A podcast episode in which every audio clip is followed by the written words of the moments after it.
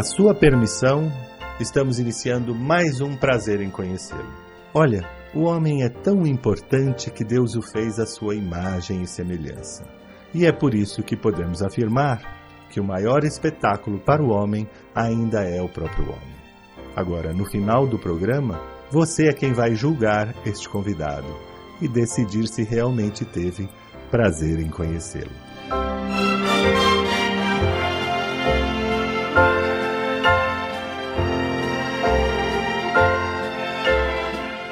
Brancato Neto apresenta Prazer em Conhecê-lo.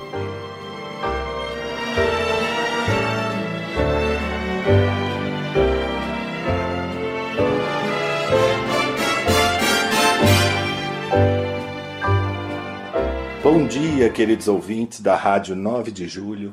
É com grande satisfação que iniciamos mais um programa Prazer em Conhecê-lo. O nosso convidado de hoje é uma pessoa a quem eu admiro muito e que nós vamos aproveitar para conhecer um pouquinho melhor, para conhecer, como nós dizemos na nossa abertura, essa centelha divina que todos nós seres humanos temos. O nosso convidado de hoje é o ex-governador Dr. Geraldo Alckmin. Bom dia, Dr. Geraldo. Muito bom dia, Paulino Brancato. Muito bom dia a todos os ouvintes do seu programa. Muito obrigado. Prazer em conhecê-lo, da Rádio 9 de Julho. Que bom ter o senhor aqui conosco, doutor Geraldo. É uma honra ter a sua presença aqui no programa e a gente vai querer conhecer um pouquinho melhor. O senhor é uma pessoa conhecida nacionalmente, mas hoje a gente vai aproveitar para conhecer um pouquinho melhor da sua personalidade, a sua história de vida. A gente começa o programa como se fosse uma ficha técnica, assim, perguntando qual é o seu nome completo. Pois não, o meu nome é Geraldo José Rodrigues Alckmin Filho. Qual é a sua data de nascimento, doutor Geraldo? 7 de novembro de 1952. 52. Seu estado civil? Casado. Certo. E a profissão, o senhor diria que é o quê? Médico. Médico. E professor. E professor. Tá certo. E a sua religião? Católica. Católica. Doutor Geraldo, o senhor gosta de música? Dizia Santo Agostinho, quem canta reza duas vezes. Que tipo de música o senhor gosta?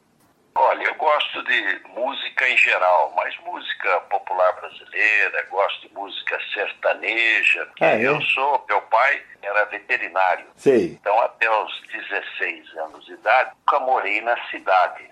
Ah, Só morei na zona rural, onde meu pai trabalhava. sei. Então gosto também de música Sertaneja. eh, sertaneja, música brasileira, enfim, música é sempre muito gostoso. É muito gostoso. A gente vai ilustrar o programa com música brasileira, sertaneja, do jeito que o senhor gosta. O senhor nasceu em Pindamonhangaba? Exatamente, eu nasci na Santa Casa de Misericórdia de Pindamonhangaba, onde também os meus filhos nasceram. Ah, que bacana. E conta pra gente, doutor Geraldo, como é que o senhor descobriu que queria ser médico, essa vocação para medicina? Foi desde sempre?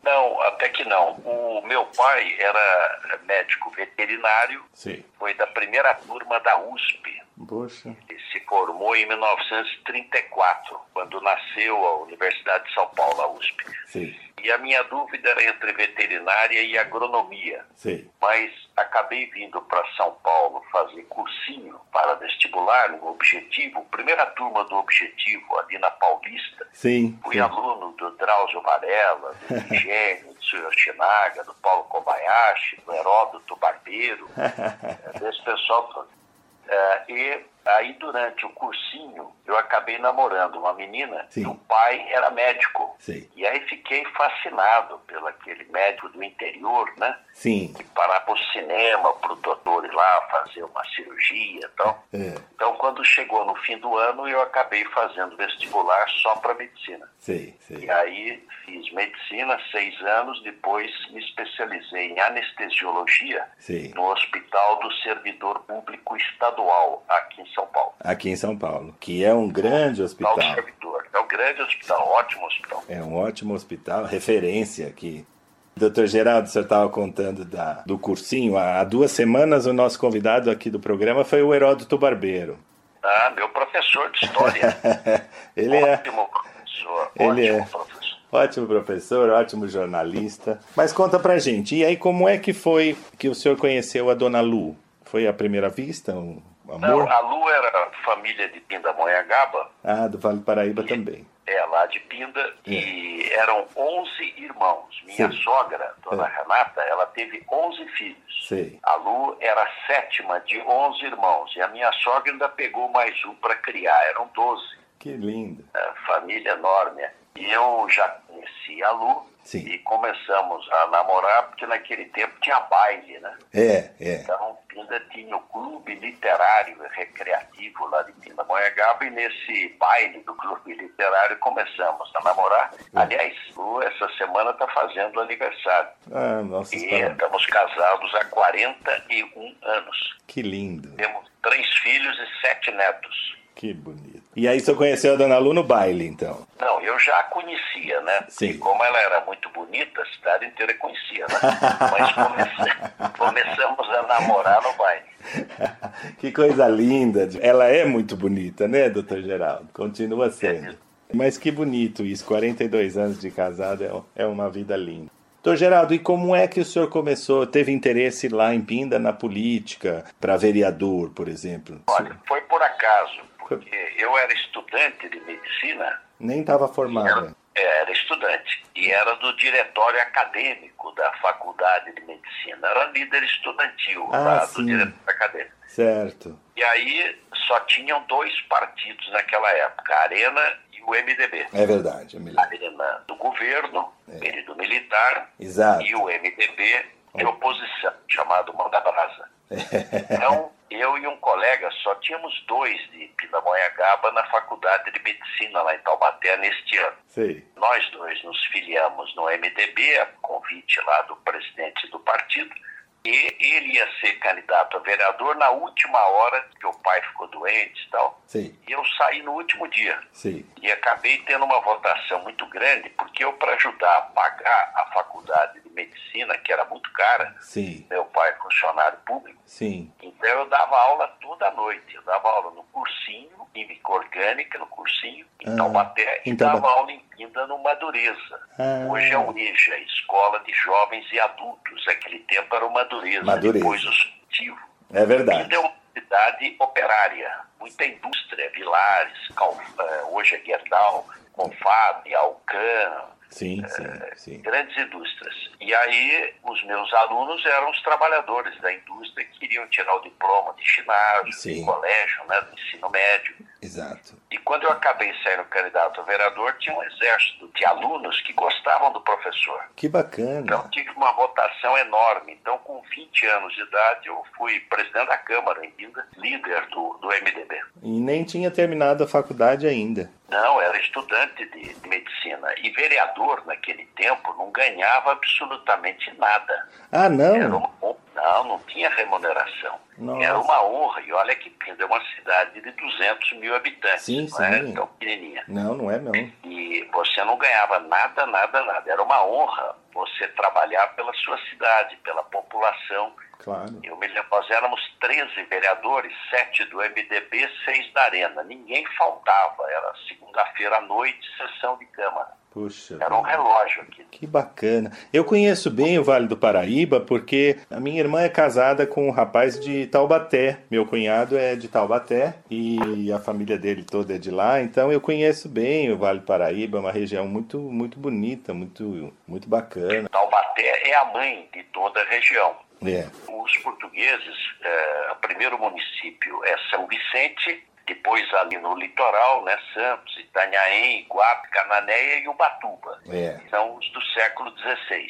Aí os portugueses, os jesuítas, subiram a serra, Santo André da Borda do Campo. Aí São Paulo, 1554. É. 1554, São Paulo. Aí os bandeirantes foram à procura de ouro pelo rio Tietê, Santana de Parnaíba, bem antiga. E para Minas Gerais, Taubaté. Sim. Então Taubaté é século XVI É. e está entre as dez cidades mais antigas do estado. Pindamonhangaba emancipou de Taubaté, como Campos do Jordão É. emancipou de Pindamonhangaba. De Pindamonhangaba. É verdade, é verdade. Inclusive o Monteiro Lobato tem um livro muito interessante. Eu fui, eu fui professor de português na época de faculdade e eu usava muitos livros de Monteiro Lobato, que é de lá, né? De Taubaté. É, o Monteiro Lobato é de Taubaté. Ele tinha uma fazenda entre Caçapava e Monteiro Lobato, hoje chama Estrada do Livro, e ele foi promotor público em Areias.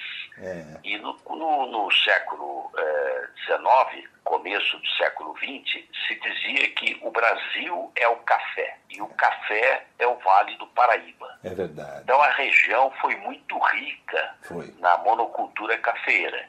E depois veio a decadência uh, da monocultura. Então, Monteiro Lobato escreveu Cidades Mortas. Esse é o livro que eu ia mencionar. Retratando a decadência do café. É, é um livro foi de embora contos. do Vale do Paraíba. Então ele dizia, aqui tudo foi, nada é tudo é passado. Aí veio a Dutra, é. veio a proximidade com São Paulo, então o CTA lá em São José dos Campos, e hoje o Vale do Paraíba é uma das regiões mais industrializadas do mundo, é mais do que o Vale do Ruhr, da Alemanha é, Ocidental, da Alemanha. Sim. É, você pegar de Guarulhos até a divisa quase do Estado, é uma fábrica do lado da outra. Automóvel, avião, é. alimentos, é química, siderurgia. É impressionante. Eu vou pedir licença para sairmos por um breve intervalo na voz de Zizi Posse, interpretando Menino de Braçanã, de Luiz Vieira. A gente volta já já. É tarde, eu já vou indo, preciso ir embora. Até amanhã. Mamãe, quando eu saí, disse: Meu filho, não demore, em Braçanã. É tarde, eu já vou indo, preciso ir embora. Até amanhã.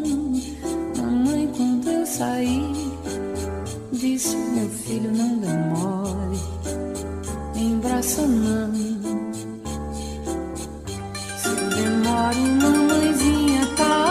Esperar pra me castigar. Tá doido, moço? Não faço isso não. Vou-me embora, vou sem medo dessa escuridão. Quem anda com Deus não tem medo de assombração. Eu ando com Jesus Cristo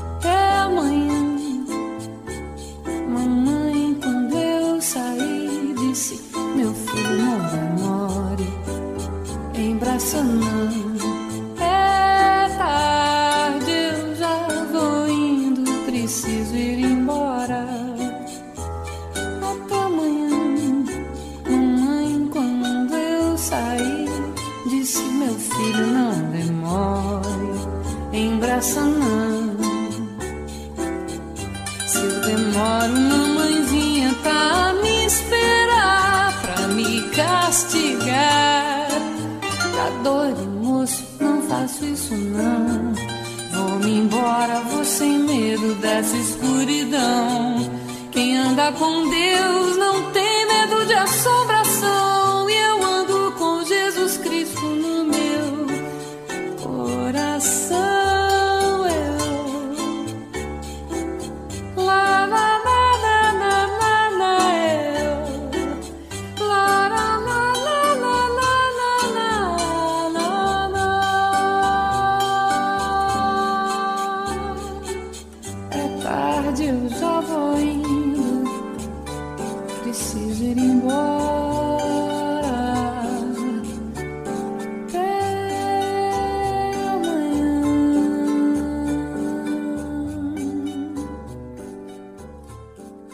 Voltamos com prazer em conhecê-lo, hoje recebendo o ex-governador do estado de São Paulo, Dr. Geraldo Alckmin.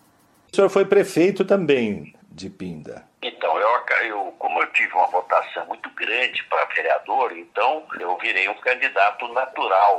Fui candidato a prefeito de Pinda, me elegi e fui prefeito durante seis anos. Sei. Ex-prefeito e médico. Eu era o chefe do serviço de anestesiologia da Santa Casa é. e do Hospital uh, Pindamonhangaba, dos dois hospitais lá. E fiz um mandato muito feliz, porque na década de 70, chamado Milagre Brasileiro, Sim. o Brasil crescia 12% ao ano. É verdade. Então essas fábricas todas a que eu me referi, boa parte delas foram desse tempo, dessa década de 70. Isso é verdade. E o senhor também foi um prefeito bastante jovem, né? Fui, fui prefeito com 24 anos Nossa. de idade. Prefeito, fui prefeito seis anos, é, exercendo a, a, a, medicina, anestesiologia, na Santa Casa e no Hospital Pindamonhangaba. Dava plantão fim de semana, é. é, à noite também é, ajudava. Fiz, fez um eu acho que eu fiz mais de duas mil cirurgias.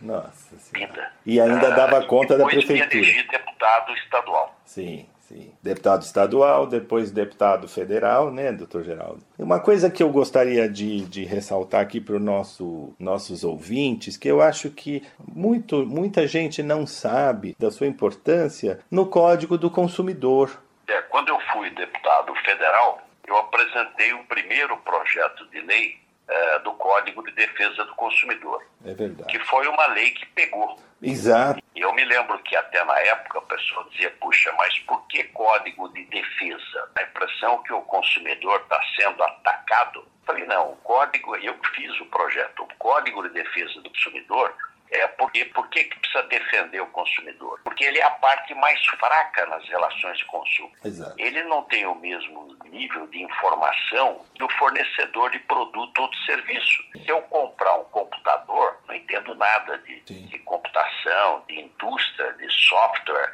Uh, quem entende é quem fez. Se eu for no dentista, ele disser que eu preciso tratar o canal, não tem a menor condição de é. avaliar se precisa, não precisa. Então, o consumidor é a parte mais fraca nas relações de consumo por não ter o mesmo nível de informação Sim. do fornecedor de produtos ou de serviços.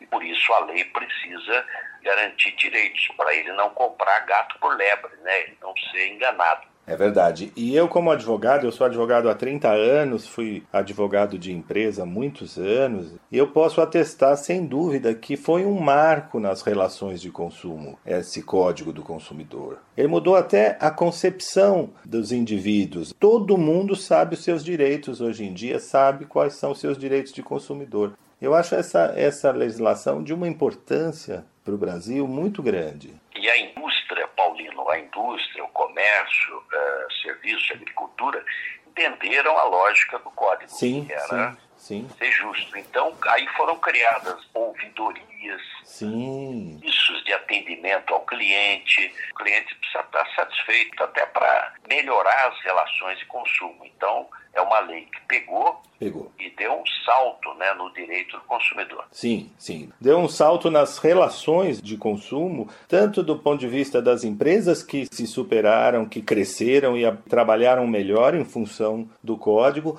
O consumidor aprendeu também que ele tem seus direitos, ele sabe quais são os direitos o que ele pode, o que ele não pode. Então a relação ficou uma relação muito mais equilibrada. Eu acho que todo mundo ganhou, acho que é por isso que a lei pegou. Exatamente.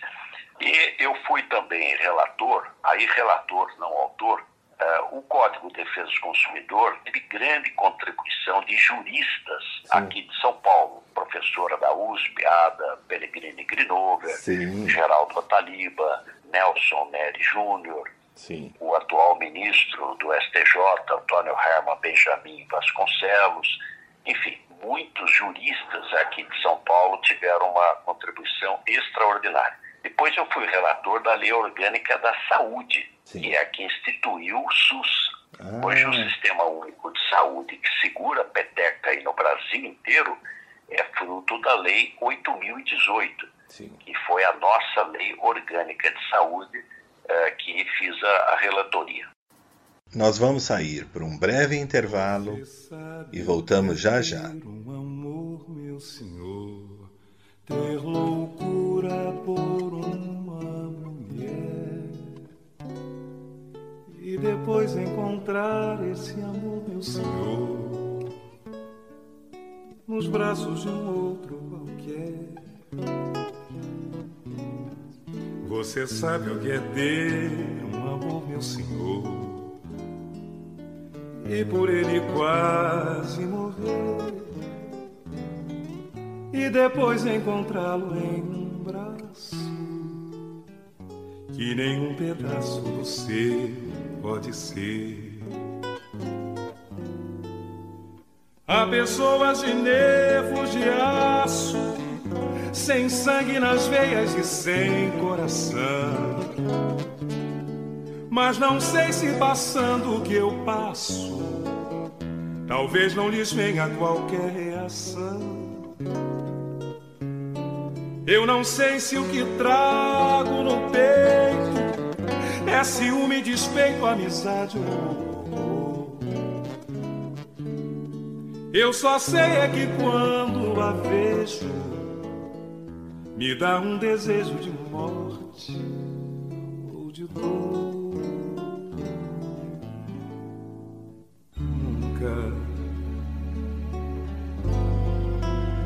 nem que o mundo caia sobre mim. Nem se Deus mandar, nem mesmo assim. As pazes contigo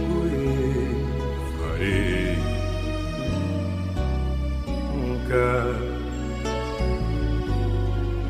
Quando a gente perde a ilusão deve sepultar o coração. Como eu sepultei saudade, diga esse como foi sincero meu amor, quanto eu o adorei tempos atrás. Saudade, não esqueça também de dizer que é você quem me faz adormecer. Pra que eu viva em paz.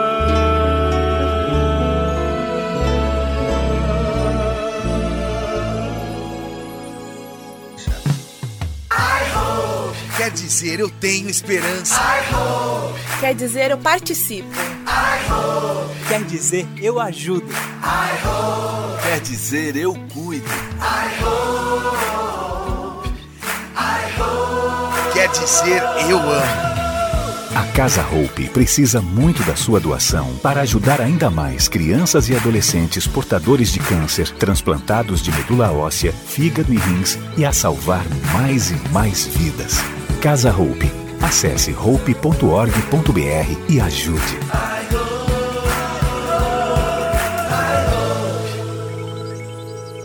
Voltamos com prazer em conhecê-lo, recebendo hoje, neste sábado, Dr. Geraldo Alckmin, ex-governador do estado de São Paulo. Doutor Geraldo, vamos falar um pouquinho de saúde agora. A gente percebe que o senhor é um apaixonado pela medicina, né? E eu acho que a política e a medicina, elas têm muitas coisas em comum porque elas foram criadas para melhorar a vida das pessoas, né?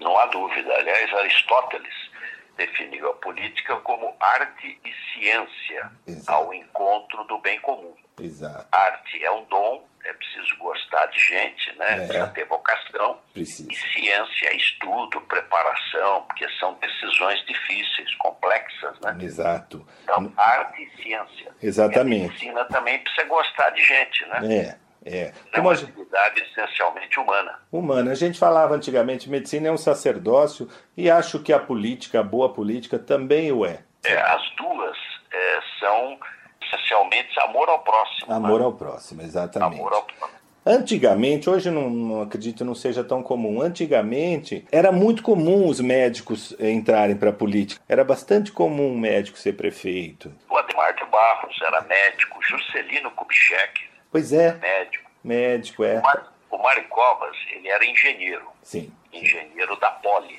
Sim. Então ele, ele brincava e dizia, Geraldo, a salvação do governo são os engenheiros.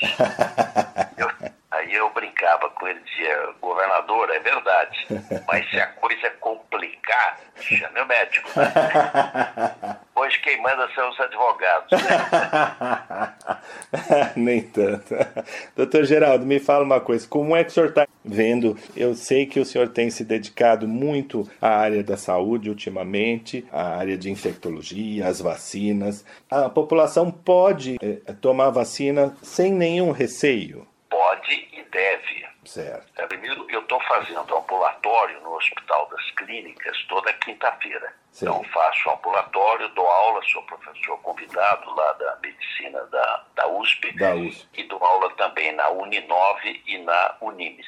Puxa. Pode e deve.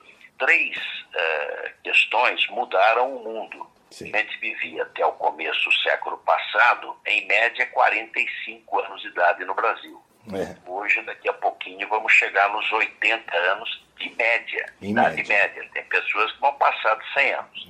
Três coisas foram fundamentais nesse quase dobrar a expectativa de vida em 80 anos.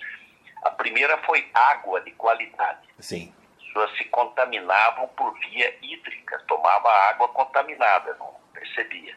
Sim. Então, água de qualidade. Água da Sabesp não precisa comprar água. Não? Tomar água da torneira da Sabesp. É Ela é potável, controlada, corretíssima. Então, água de qualidade. A segunda foi vacina e a terceira antibiótico. É. Então, essas três coisas, água, vacina e antibiótico, mudou o mundo, dobrou a expectativa de vida da população no mundo inteiro, inclusive aqui no Brasil. Inclusive no Brasil. O senhor falando de água, eu estava conversando outro dia, falando de, de, de criança, no- no- nós íamos ao dentista, as crianças tinham cárie, era mais comum. Hoje, meus sobrinhos não têm uma cárie, porque... É, porque duas razões. Primeiro, que a água é fluoretada, Exato. ela protege né, a, a dentina, ela protege os dentes. E segundo, também a higiene bucal. Sim, Sabe, aprendeu a escovar o dente desde pequeno. O Então, a acesso. higiene bucal, a escovação correta e a água fluoretada, hoje a criançada tem pouquíssima cárie. muito raro. É uma beleza de ver jovens aí, jovens adultos, sem nunca ter tido uma cárie com os dentes perfeitos. Vale ressaltar nesse ponto, o Brasil está muito bem. A gente quando viaja ou quando assiste a TV a cabo, programas internacionais, às vezes as pessoas sorriem, a gente estranha o sorriso do, às vezes de, dos ingleses ou mesmo de alguns europeus de classe média que não são não são tão bem cuidados, não tem aquele aquele cuidado que nós temos aqui com, com os dentes, né? Hoje em dia dificilmente a gente vê uma pessoa sem dente na rua ou trabalhando, é muito difícil. É isso mesmo. Ah, mas eu destacaria que a questão da vacina, Paulino, Sim, sim. ela é fundamental. Sem dúvida. todas as vacinas são boas, todas. Sim. Umas têm uma eficácia um pouco maior, outras uma eficácia um pouco menor, mas todas são eficazes, todas são boas. E funciona. Sim, Porque sim. o vírus, ele não vive fora da célula. Então, se o vírus vai entrar numa pessoa, ela está imunizada, o anticorpo mata. Sim. Ele não entra, não entra em você, não entra em mim, não entra em quem está nos ouvindo, o vírus vai morrer. O vírus não vive fora da célula. Assim acabam as pandemias. Eu me lembro quando, quando nós éramos pequenos, a gente tomava vacina, é, a Sabin. Foi aí até que lançaram o Zé Gotinha, porque era justamente para dizer que a vacina era uma gotinha, né? O senhor lembra disso? Então, eu cheguei a ter colega, amiguinho de escola, que com paralisia infantil, É. que teve poliomielite. Isso praticamente acabou. Exato. Ah, As mamães, ah, o pavor das mamães era sarampo. Sarampo. Porque a maior causa de mortalidade infantil era sarampo. É. A vacina também quase erradicou. Então as vacinas são muito importantes. Muito que o senhor atribui essa pequena parte da população, nem sei se é tão pequena, que nega a vacina ou que tem medo. Será que é porque não, não conheceram as doenças e, portanto. É, por que, que, é, por que, que é importante explicar? O vírus, ele não tem membrana. Vírus não tem uma membrana, como tem a bactéria. O vírus é o mais ínfimo dos seres da escala animal. Sim. Ele é abaixo da bactéria, tem nem membrana. É um filamento de RNA com uma cápsula de lipoproteína. Sim. Então, de gordura. Então, o, você não tem antibiótico que mate o vírus. Não tem. Até você produzir um antiviral, leva anos. Sim. Então, o mundo aprendeu a, a, vacinar. Olha, o caminho é o seguinte: não deixar o vírus entrar. As pandemias atormentam a humanidade há milênios. Sim, Tuberculose sim. é registrado há dois, três mil anos atrás. Sim. Epidemias de tifo, cólera, gripe, a peste negra ou peste bubônica é. devastou 30, matou 30% da Europa. Gripe espanhola, AIDS na década de 80 matou 34 milhões de pessoas no mundo, de, de, de, lá até hoje, e não tem vacina. Hein? Até hoje não tem. Não, não, até hoje não tem vacina, desde a década de 80, é que conseguiu ter antirretrovirais Sim. muito eficazes e controlaram a doença. Agora, o que é importante explicar? Primeiro, a vacina não tem perigo de gerar doença, que ela é, é feita ou com vírus morto ou vírus atenuado. Então, ela não gera doença nenhuma. Ou com RNA mensageiro. Então, o segundo é que ela protege. Por quê? Porque a pessoa, sem querer, ela põe a mão na boca, põe a mão no nariz, põe a mão nos olhos e acaba se contaminando. Então, você estando vacinado, você tem o anticorpo contra, porque quando você toma a vacina, você toma o antígeno, aquela proteína do vírus morto ou atenuado. Aquilo gera anticorpo, o organismo reconhece que aquela proteína é estranha, produz anticorpo e você fica imunizado. No dia que você encontrar aquele vírus, você não pega a doença assim que acabaram as epidemias. Claro. Não tem mais paralisia infantil, não tem sarampo, você foi praticamente erradicando uh, as epidemias. Então isso é muito importante. E você se protege a si próprio e o seu vizinho, o seu irmão, claro. porque ele também não vai pegar, porque o vírus vai acabar. Claro, claro, sem dúvida.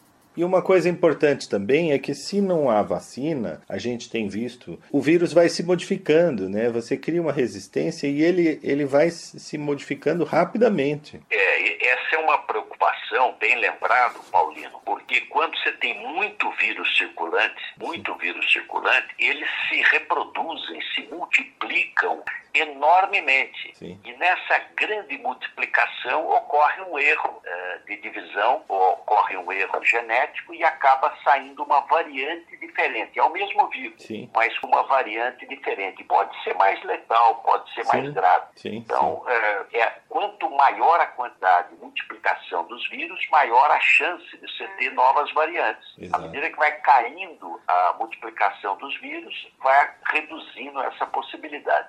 Nós vamos sair para o intervalo e voltamos já já com o Dr. Geraldo Alckmin. Quando olhei a terra ardendo, qual fogueira de São João, eu perguntei a Deus do céu, ah, por que tamanha judiação?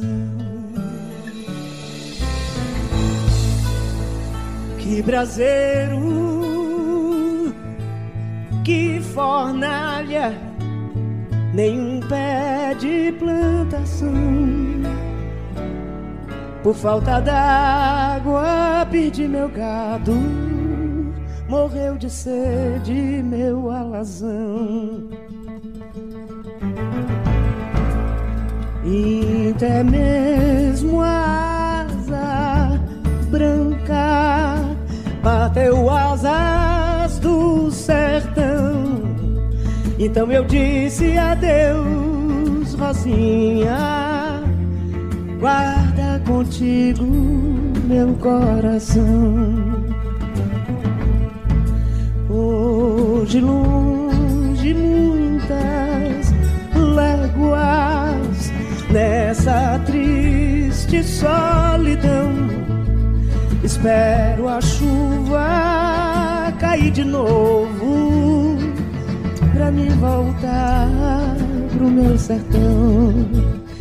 Espero a chuva cair de novo pra mim voltar o meu sertão. Quando o verde dos teus olhos se espalhar na plantação, eu lhe asseguro: não chore, não, viu? Eu voltarei, meu coração. Eu lhe asseguro, não chore, não, viu? Eu voltarei, viu? Meu coração. Voltamos com prazer em conhecê-lo, hoje recebendo o ex-governador Geraldo Alckmin. Antigamente, a, a, as doenças para ir da Ásia para a Europa, elas iam de navio, às vezes com o rato do navio. Então, levava meses, anos, às vezes, para uma, uma epidemia, para a peste, por exemplo, a peste negra, para chegar na Europa. Hoje, com a globalização, o indivíduo de manhã na China, no, no outro dia ele já está na Europa, depois ele volta para a Índia. É, é muito rápido, né, doutor Geraldo? Exatamente. Agora, por isso a importância investir na ciência, na, ciência. na pesquisa, na inovação. Sim. Porque a hora que você tiver um outro vírus novo, você está mais preparado para rapidamente produzir a vacina ou o antiviral, o, o remédio que trata. Pois é. Uh, o, o, esse é um fato importante. Aliás, o, a ciência está de parabéns, que geralmente uma vacina Sim. você leva de 8 a 10 anos. É verdade. Em um ano, você tem praticamente 10 tipos de vacinas diferentes, né, todas com ótima eficácia. Exato. Foi o esforço mundial, né? O... Um esforço mundial uh, rápido, uma resposta rápida e para um, um fato gravíssimo, porque desta proporção, é. eu acho que a última pandemia que atingiu né, o mundo todo foi a gripe espanhola. A gripe espanhola. Em, mil, em 1918. Exato. A diferença, aliás, a gripe chama espanhola, mas ela não é espanhola. É. 1918 era a Primeira Guerra Mundial. Exato. Então, as tropas americanas, quando chegaram na Europa, a Espanha não participava da guerra. Quando ela viu o pessoal morrendo, pôs a boca no trombone. Então, a gripe ela começou nos Estados Unidos mas ficou chamada de gripe espanhola porque foi a Espanha que pôs a boca no trombone e alertou o mundo: olha, tem aqui uma gripe, está matando muita gente. Ah. Para ter uma ideia, no Brasil, aqui em São Paulo, os corpos ficavam no braço na calçada, porque não dava tempo de retirar os corpos. Nossa Senhora. A diferença hoje é a vacina. É a vacina, sem dúvida. Eu assistindo no começo da pandemia, eu confesso que eu fiquei curioso por que, que a Covid da, da China ela, ela atacou tanto o, o, norte da Itália. Aí eu assistindo a um programa de televisão, de TV internacional, eu descobri, eu não, não sabia disso, que ali na região da Toscana tem uma, uma grande quantidade de chineses que migraram para lá para trabalhar nos anos 90. Então é por essa razão que a Itália sofreu tanto com a Covid logo no começo, porque os, os imigrantes chineses tinham ido passar o fim de ano, tinham ido visitar a família, os avós, os, os bisavós, e quando voltaram trouxeram a contaminação. Mas eu não sabia que a Itália tinha uma. Toscana tinha. Parece que são mais de 200 mil chineses que moram na Toscana. É, Milão, né, a região, ela é muito industrializada. Exato. Então você tem um grande intercâmbio com a China, que também tem uma força industrial muito grande. No Brasil, como é que entrou? Aeroporto São Paulo, São Paulo. aeroporto, Sim. Rio de Janeiro, cidade cosmopolita e aeroporto, Manaus, Zona Franca de Manaus, né, presença estrangeira, Recife, voo direto para a Europa é. e Fortaleza, voo direto para a Itália, para Milão. Então aí que você teve, e você colocou bem, antigamente era tudo por navio. Sim. Então sim. levava meses para chegar. Para meses. chegar, mesmo. E hoje tudo de avião, pessoa em três dias ela está em três continentes diferentes. Sem né? Então é dúvida. muito rápida a propagação. Vamos dar uma saidinha para um breve intervalo e voltamos já já. Quer dizer, eu tenho esperança. Quer dizer, eu participo. Quer dizer, eu ajudo. Quer dizer, eu cuido. Quer dizer, eu amo. A Casa Hope precisa muito da sua doação para ajudar ainda mais crianças e adolescentes portadores de câncer, transplantados de medula óssea, fígado e rins e a salvar mais e mais vidas. Casa Hope, Acesse hope.org.br e ajude.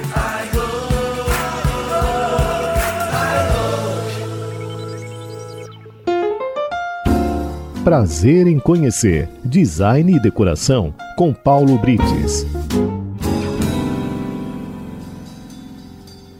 Olá, amigos ouvintes da Rádio 9 de Julho. Já falei aqui a respeito de drywall, como ele é formado, quais são os tipos mais vendidos e como ele é montado. Hoje farei um comparativo entre o drywall e a parede de alvenaria. Se formos fazer um comparativo em termos de resistência, a alvenaria sai ganhando. Ela é mais resistente e por isso podem ser pendurados objetos mais pesados, tais como TVs e fornos de microondas, sem reforços estruturais. O conforto acústico também é um ponto a favor da alvenaria. O desempenho acústico é melhor se for comparado a um drywall simples. Em compensação, a alvenaria é muito mais pesada que o drywall. Caso você tenha problemas de excesso de carga, provavelmente o uso drywall é mais indicado. A execução da alvenaria envolve muito mais resíduos e sujeira do que uma mesma parede executada em drywall. Além disso, a sua preparação e finalização é mais demorada, visto que precisa das etapas das camadas de chapisco, embolso e reboco. Falando agora do drywall, da mesma forma vejo vantagens e desvantagens na sua aplicação. Como vantagens, enumero a eficiência ecológica, uma vez que gera menos resíduos. É mais leve que a alvenaria e, portanto, recomendada em estruturas que exijam cargas mais leves. Por ser mais finas, as paredes de drywall acabam otimizando os espaços. São de simples execução e instalação, e com isso gera uma economia de tempo e mão de obra para a sua realização na obra. Se o problema é o conforto acústico, seu interior pode ser preenchido com isolantes termoacústicos, tais como a lã de rocha, lã de vidro e a lã de PET. Seu acabamento é mais fácil, em vista de ser necessária apenas uma camada de seladora e o acabamento em pintura.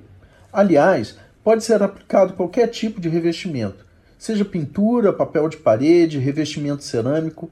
E com seus tipos diferentes de drywall, que tem resistência à água e ao fogo, consegue-se uma boa abrangência em qualquer tipo de projeto. Mas como em tudo temos vantagens e desvantagens, as paredes de drywall não podem ser utilizadas em ambientes externos e são bem menos resistentes a impactos. Seu poder de sustentação de cargas mais pesadas é bem limitado.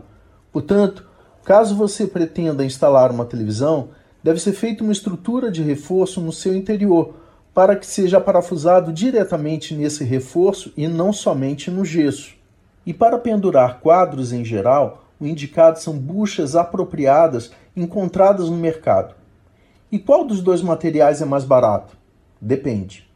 Vai depender da dimensão total a ser construída, da sua espessura e até mesmo do tipo de sua resistência, se é a fogo, a água ou se é o drywall comum. E semana que vem eu volto com mais um bate-papo de decoração. E não se esqueçam de me seguir nas redes sociais. No Instagram é by underline icono e no Facebook é by icono. Até lá! Prazer em conhecer Design e Decoração com Paulo Brites. Voltamos com prazer em conhecê-lo, hoje recebendo o ex-governador de São Paulo, Dr. Geraldo Alckmin. Falando um pouquinho em religião, o senhor acredita em milagres? Acredito, acredito. Você tem é, onde termina a ciência, é, começa a fé. A fé. A ciência tem limitações, tanto é que a gente consegue, com grande esforço, Sim. as pessoas viverem um pouco mais, mas eh, ninguém deixou de morrer. Quer dizer, a vida ela tem um ciclo, ela tem um ciclo. Que com a medicina se consegue que a pessoa viva mais, viva com melhor qualidade de vida. Agora, você tem casos não, não conseguem ter explicação é. pela ciência. É. E que a pessoa sobrevive, que a pessoa se cura. É verdade. Então, eu não tenho dúvida. Eu acho que o que não pode é haver exploração ah, uh, disso. Até porque a pessoa deve ter fé, deve rezar, mas deve seguir as orientações uh, da ciência. Claro, uma, mas, uma, uh, uma coisa... Eu, eu, eu, eu, sempre gosto de lembrar, Paulino. A, a Portugal teve uma rainha chamada Rainha Leonor de Avis. Hum. Rainha Leonor de Avis foi uma das mulheres mais ricas da Europa no século XV e das grandes navegações portuguesas. Sim. E ela que instituiu, foi, impulsionou as Santas Casas de Misericórdia. Ah, a Santa bacana. Casa de Misericórdia Santos é de 1543, é para as Cubas. Puxa. A Santa Casa de Misericórdia de São Paulo tem mais de 400 anos. Sim. É uma herança lusitana, uma herança de Portugal. Sim. E a rainha Leonor de Avis dizia: quando eu morrer, eu quero ser enterrada num lugar de passagem, para que todos pisem sobre a minha campa, Hum. para lembrar das, da pequenez das coisas materiais frente à grandeza da eternidade. A, a grandeza da eternidade. É verdade, é verdade, isso é muito bonito. Inclusive, as pessoas dão um uso errado da fé, eh, se equivocam, porque a gente imaginar que o mundo sofrendo esse problema que está sofrendo de Covid, em um ano conseguiu desenvolver quatro, cinco vacinas, a gente pode acreditar que há uma inspiração divina nessa ciência, nesse, nesse descobrimento, por que não acreditar que Deus também colaborou com a ciência? Não há dúvida. E mesmo além de vacina, tudo isso, você tem casos gravíssimos de Sim. pessoas que ficaram 30 dias entubadas, Sim, com 80 anos de idade e saíram andando. é verdade, é Então, verdade. ah, não há dúvida. A fé remove montanhas. É, tem um estudo nos Estados Unidos que eu li uma vez que eles se fizeram para pacientes em UTI. Uma parte tinha daqueles pacientes tinha um, um grupo rezando por eles, fazendo orações, e a outra parte não. De, de alguns dias de pesquisa, aqueles pacientes que, que tinham orações por eles melhoraram mais rapidamente do que os demais.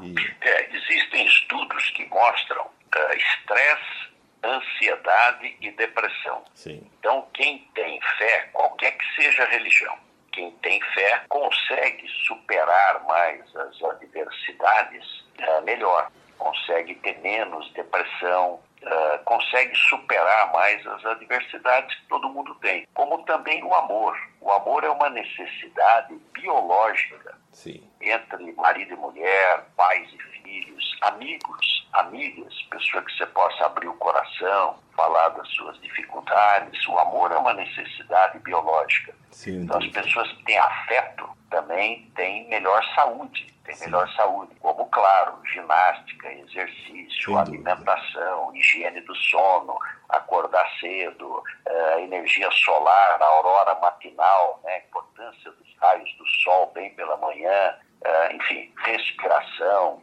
eh, pele. Mas o fato é que não há dúvida de que a fé, a grande conexão, ela torna as pessoas eh, com um sistema imunológico Sim, melhor, porque estão mais equilibradas. É estão mais equilibradas. Na medicina chinesa, que eu estudo muito, ah, é? o, envelhe- o envelhecimento é normal. Sim, Envelhecimento é normal. Doença é desequilíbrio. sim, Então, por que, que um pega Covid e outro não pega? Por que, que um infarta, outro não infarta? Por que, que um tem câncer e outro não tem? Então, desequilibrou. Desequilibrou. Então, todo o esforço é manter o equilíbrio, a homeostase. Né? Exato. Então, quando a pessoa tem uma síndrome de deficiência, você tonifica. Quando ela tem uma síndrome de excesso, você drena, você tira. Manter o equilíbrio, essa é toda a lógica. Nós vamos para um breve intervalo e voltamos já já. Quer dizer, eu tenho esperança. Quer dizer, eu participo. Quer dizer, eu ajudo. Quer dizer, eu cuido. Quer dizer, eu amo. A Casa Hope precisa muito da sua doação para ajudar ainda mais crianças e adolescentes portadores de câncer, transplantados de medula óssea, fígado e rins e a salvar mais e mais vidas. Casa Hope. Acesse hope.org.br e ajude.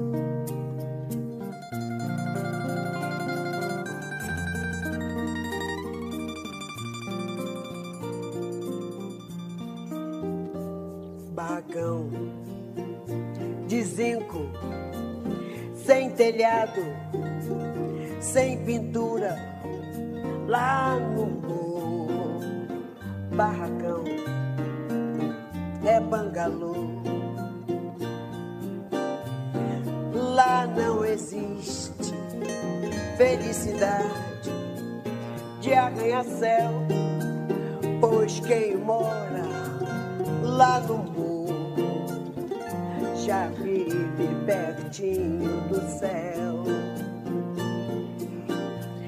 Tem alvorada, tem passarada, alvorecer, sinfonia de pardais anunciando para anoitecer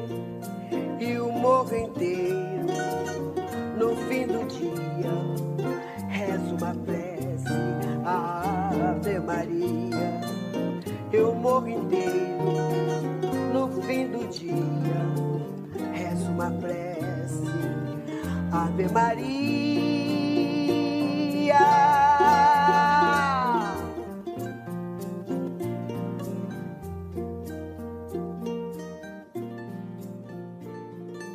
Voltamos com prazer em conhecê-lo, hoje recebendo o Dr. Geraldo Alckmin, ex-governador do estado de São Paulo. O senhor acredita na acupuntura, doutor Geraldo? Claro, acredito e pratico. Ah, é? Eu trabalho no Hospital das Clínicas, Sei, no Instituto de Ortopedia e Traumatologia, com dor, sei. com excelentes resultados. Excelentes resultados. A acupuntura é um dos, tem um dos melhores custos-benefícios. Você não dá remédio, porque remédio, eh, dependendo da dose, prejudica também a saúde. É. Então você evita, evita muito remédio, evita muita cirurgia, melhora a qualidade de vida da população. Nós vamos ter pós-Covid, Paulino, Sim, uma demanda brutal na área de saúde, porque está tudo represado. As pessoas há um ano e meio não vão no médico, não fazem exame, não são operadas, não vão no hospital. Você tem uma demanda represada gigantesca. Sem dúvida. E muitas pessoas com problema emocional, Sem dúvida. neurológico, ortopédico, dor.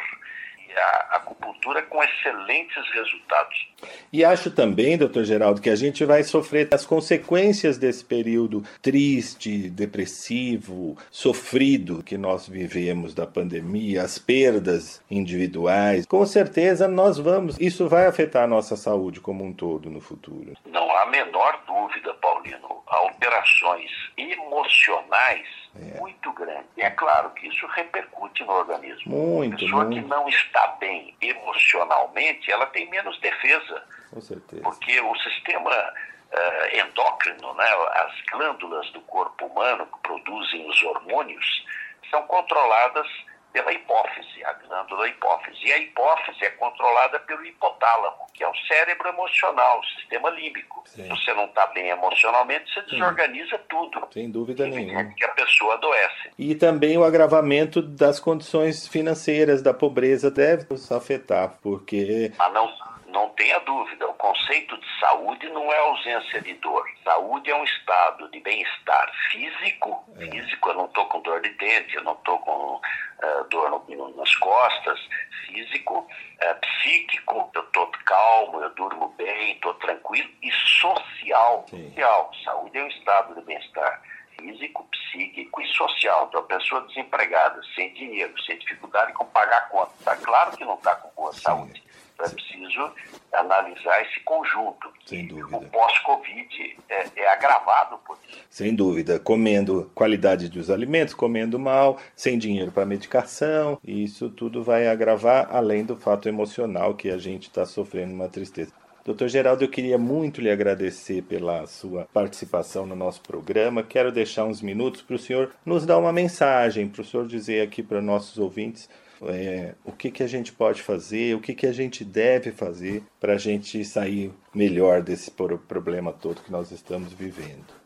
Olha, Paulino Brancato, eu quero agradecer a você o convite, amado convite para participar da Rádio 9 de Julho, do programa prazer em conhecê-lo, agradecer a audiência que nos acompanhou aqui no rádio. Eu sou um radiófilo, eu adoro rádio. Eu também. O rádio é uma excelente companhia, leva informação, uh, leva entretenimento, leva esporte, leva noticiário. Está com rádio não está sozinho. É verdade. É, cumprir uma boa imprensa é a sociedade conversando consigo própria, né? Sim. É a sociedade dialogando. A boa imprensa tem um papel importante, inclusive quando critica. Sem dúvida. Ele precisa ter humildade de entender isso. Santo Agostinho dizia: prefiro os que me criticam porque me corrigem. Sim aos que me adulam, porque me corrompem. É verdade. Importante, a crítica não deve ser é, raivosa, não deve ser irada, mas ela, ela, ela é importante, ela é desse equilíbrio que se aprimora a democracia e que as civilizações avançam é, e melhoram. Né? Vitor Hugo dizia que o diâmetro da imprensa é o diâmetro da civilização. É. Onde tem civilização, tem imprensa. Mas quero agradecer muito o convite, agradecer a audiência dos que estiveram conosco aqui no programa. Muito, muito obrigado a todos. Obrigado, doutor Geraldo. Um forte abraço, um sucesso no seu trabalho aí de conscientização, seu trabalho político, seu trabalho como médico. E até a próxima oportunidade, se Deus quiser. Muito obrigado, um abração. Um forte abraço. Tchau, tchau.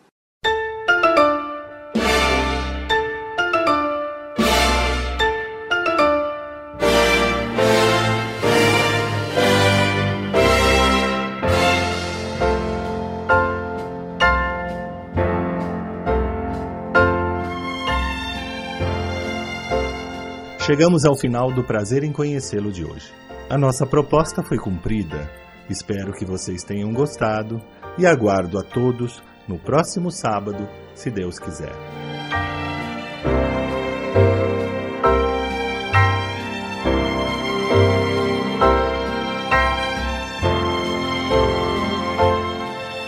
Prazer em conhecê-lo, com Brancato Neto, todo sábado, das sete e meia às nove da manhã. Porque o maior espetáculo para o homem ainda é o próprio homem.